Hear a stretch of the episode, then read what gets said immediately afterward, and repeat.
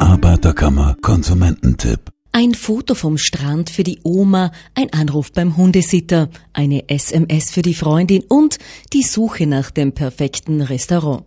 Das Handy ist unser ständiger Begleiter und macht Reisen immer angenehmer. Doch Achtung vor teuren Roaminggebühren im Ausland. Hier kann Surfen und Telefonieren sehr viel teurer sein als zu Hause, weiß Konsumentenberaterin Magister Lisa Natter. Besonders vorsichtig sollte man im Nicht-EU-Land sein. Also vor allem in der Schweiz haben wir öfters das Problem, da sind einfach die Roaming-Kosten extrem hoch.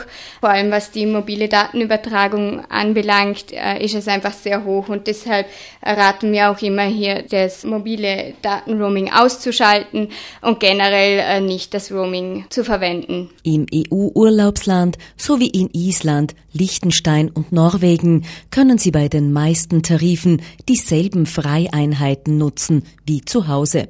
Ganz besonders gewagt sind Handynutzungen an Orten, die oft Grenzen überschreiten und der Konsument dann keinen Überblick mehr hat. Vor allem ist es auch gefährlich, beispielsweise in Flugzeugen oder auf Fähren, Kreuzfahrtschiffen.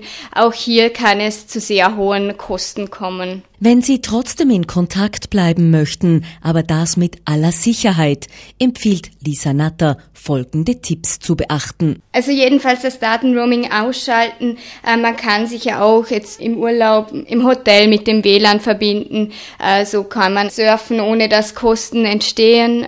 Wenn Sie jetzt ein altes Handy zu Hause haben, könnte man natürlich auch dieses Handy mitnehmen ins Urlaubsland, dort vor Ort eine Wertkarte kaufen, wo man auch Internet vor Ort in diesem Tarif bei der Wertkarte dabei hat und dann kann man so ins Internet einsteigen. Kurze und günstige Nachrichten übermittelt man vom Ausland aus am besten via WhatsApp und Messenger-Diensten.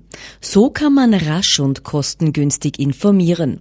Trotz aller Vorsichtsmaßnahmen gibt es ein sogenanntes Geister-Roaming. Das heißt, das Handy kann auch ohne mobile Daten noch einen Zugang zum Internet aufbauen. Daher unbedingt nach der Rückreise vom Urlaub die Telefonrechnung kontrollieren und gegebenenfalls Rechnungseinspruch machen. Seit Jänner 2019 gibt es 29 Handytarife, die nicht roamingfähig sind. Mit diesen Tarifen kann man im Ausland nicht im Internet surfen und auch nicht telefonieren.